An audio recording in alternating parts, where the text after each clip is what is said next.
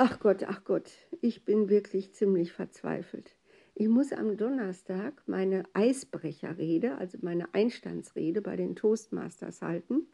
Das heißt, ich muss mich vorstellen, ich muss also in schöner Rede, Toastmasters sind der Verein der Kunst der schönen Rede, in schönen Worten muss ich jetzt äh, sagen, wer ich bin, was für ein Typ ich bin, was ich von den Toastmasters erwarte, was ich mir wünsche, was meine Sehnsucht ist und was ich mit der Kunst der schönen Rede verbinde. Boah, und jetzt eier ich hier rum und eier rum und irgendwie komme ich überhaupt nicht zu irgendeinem Fluss. Ich weiß gar nicht, wie ich das aufbauen soll. Ich wollte eigentlich damit anfangen zu sagen, wäre ich ein Tier, welches Tier wäre ich? Ich wäre übrigens ein Vogelstrauß. Das weiß ich schon, seit ich drei Jahre alt bin. Okay, okay. Aber was soll das? Und wie geht es dann weiter? Soll ich dann ausführen, wie ein Vogelstrauß ist? Ich habe schon extra heute Morgen über den Charakter und die Lebensweise des Vogelstrauß gelesen und kann mich da auch sehr gut mit identifizieren. Das ist ja irgendwie so ein Hippie-Tier. Ne? Also der ist mir schon ähnlich mit seinen komischen, verkrüppelten Flügeln. Er ist eben, ähm, er pflegt der Promiskuität. Er nimmt auch Eier von anderen Weibchen mit in sein Nest und brütet die aus. Also die Weibchen jetzt obwohl die Männer auch Gleichberechtigung, die Männer brüten wie die Frauen, aber man bleibt nicht zusammen. Schon während man die Eier ausbrütet, ist der Mann schon wieder unterwegs und die Frau ist auch offen für neue Männer und es ist alles sehr hippie-mäßig, wie ein Herr. Und er ist stark. Ein Vogelstrauß kann mit seinen starken Beinen Knochen brechen. Ist das nicht toll? Er ist zwar kein Angreifer, er ist kein Raubtier, aber leg dich besser nicht mit ihm an, sagen wir mal so. Und er liebt Ruhe. Er liebt es, den Kopf in den Sand zu stecken, sozusagen zu meditieren. Ach, in diesem warmen Sand. Ja, okay, okay. Und eben die, die äh, Küken werden super gut betreut, solange sie klein sind, damit sie auch äh, eine hohe hohe Überlebenschance haben. Oder was heißt damit? Nein, einfach nur so. Sie werden gut betreut, Punkt aus Ende. Aber wenn sie dann groß genug sind und erwachsen, dann, ja, dann zieht man wieder woanders hin. Also der Vogelstrauß ist kein Familienmensch. Also so mit Blutrache und Ehre und all so ein Kram hat er so überhaupt gar nichts zu tun. Wie ich, ich mag das nicht. Ich bin so gerne ungebunden von irgendwelchen Erwartungen aus irgendwelchen Familienrollen heraus. Okay, gut, genug erklärt. Dann könnte ich im zweiten jetzt erzählen, wie meine Biografie ist. Ne, dass ich äh, erstmal extrem schüchtern war, bla bla bla bla, dass ich in der Schule von Lehrern, weil ich immer versucht habe, mich unsichtbar zu machen, eher verachtet wurde als geachtet.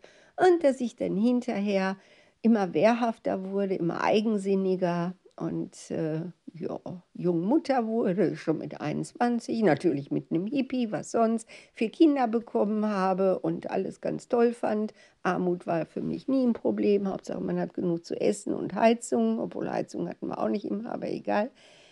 Und dann, als mein Mann Arzt wurde und ich plötzlich in einem Einfamilienhaus saß, zack, was geschehen um Eva. Und äh, ja, und der Vogelstrauß stand auf und verließ das Nest. Das konnte ich nicht. Also jetzt gesellschaftlich anerkannt als Arzt, Familie, nee, das war nicht meins.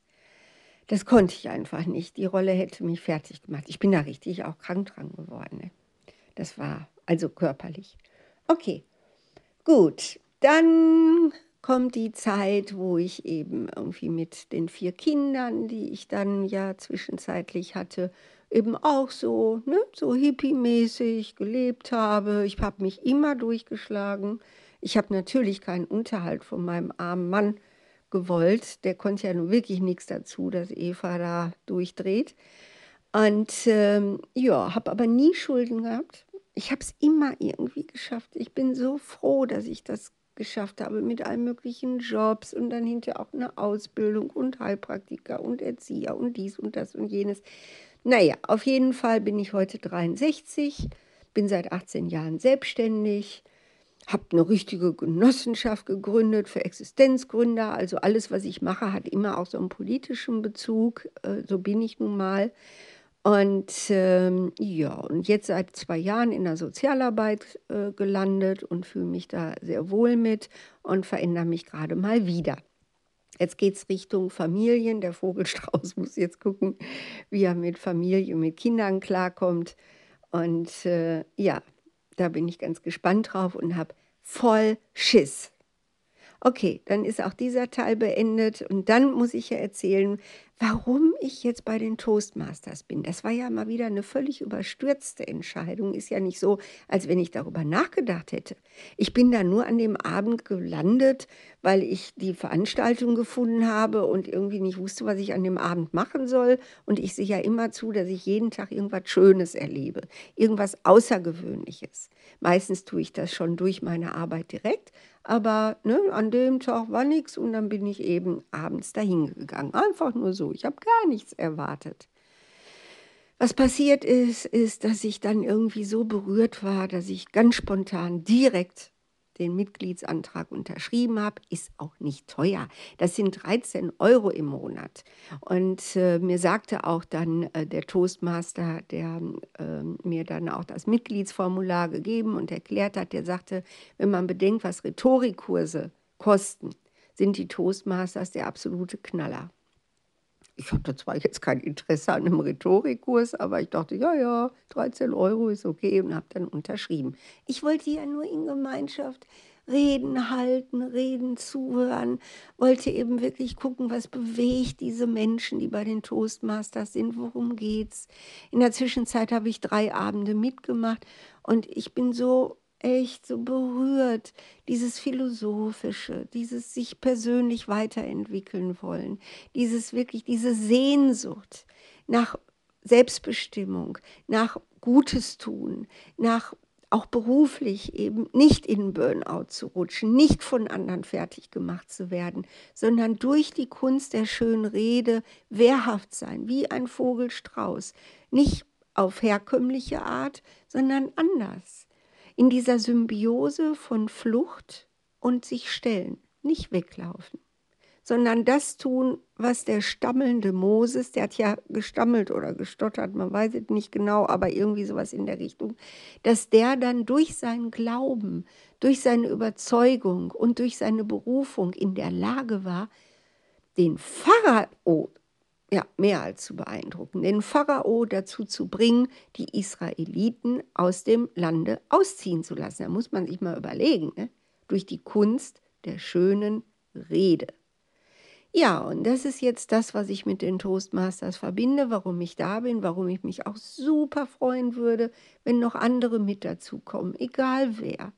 Es geht nicht darum, dass man da irgendwie karrieremäßig Führungskraft werden will oder sowas oder eben als selbstständiger Investoren überzeugen. Viele sind bei den Toastmasters genau aus diesen beruflichen Gründen, aber man kann es auch einfach machen, weil man eben frei werden will, wie eben Moses, weil man einfach in der Lage sein will, das auszudrücken, was in einem ist, weil es eben wunder wunderschön ist, sich ausdrücken zu können weil es frei macht, weil es einem auch dabei hilft, sich selbst klar zu werden. Schreiben ist ja nett, ich schreibe ja auch immer wie ein Wahnsinniger, um genau das zu erfüllen, aber reden, spontan zu reden und dann noch vor Zuhörern, hat nochmal eine ganz andere Qualität. Wo kann man das denn schon?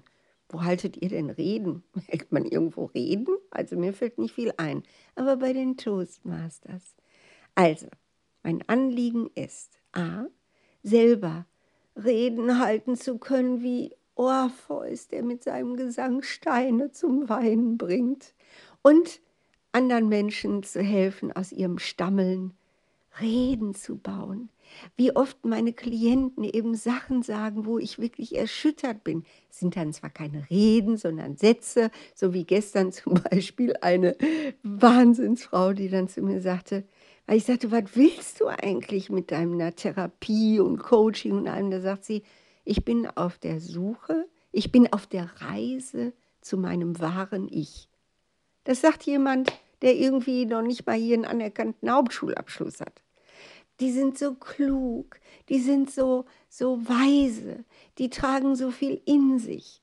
Diese Menschen, die eben eigentlich erstmal angesiedelt werden, ganz, ganz unten in der Gesellschaft. Und da kommen Sachen raus und die kommen wirklich aus ihrem Inneren. Das ist das, was ich will. Ich will die Kunst der schönen Rede nutzen, um Steine zum Weinen zu bringen. Also nicht nur, dass ich das lerne, sondern dass meine Leute das lernen. Ich will eine neue Therapieform, die Kunst der Schönrede. Ja, mehr nicht.